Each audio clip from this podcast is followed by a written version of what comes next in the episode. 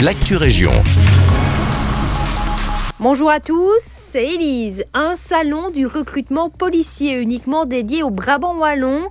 L'objectif était de réunir toutes les zones de police brabançonne et certains services de la police fédérale installés sur le territoire de la province en un seul lieu afin de mettre à disposition des futurs collègues toutes les informations nécessaires pour intégrer les corps de police du Brabant Wallon.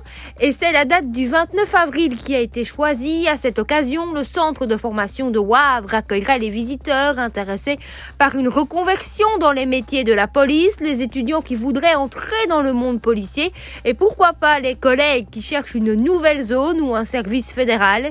Ils y rencontreront des policiers, des employés administratifs qui leur expliqueront toutes les facettes et les différents métiers.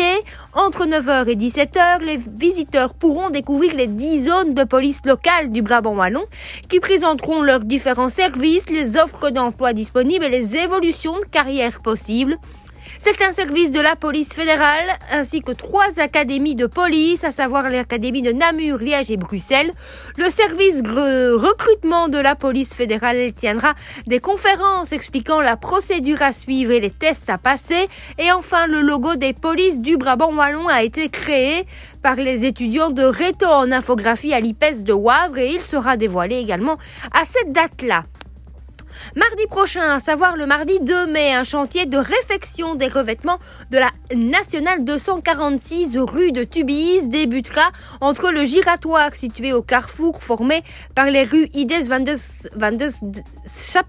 et du Bailly, ainsi que le carrefour formé avec la rue de la station à Braine-le-Château.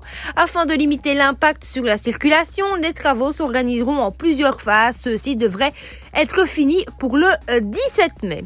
Autre mesure de circulation à Senef, cette fois dans le cadre de l'organisation du mémorial Willy Monty le 30 avril prochain à partir de midi et jusqu'à la fin de la course. Le stationnement des véhicules sera interdit sur l'entièreté du parcours et la circulation des véhicules se fera en sens unique dans le sens de la course. Les rues concernées sont à retrouver sur le site internet de la commune de Senef.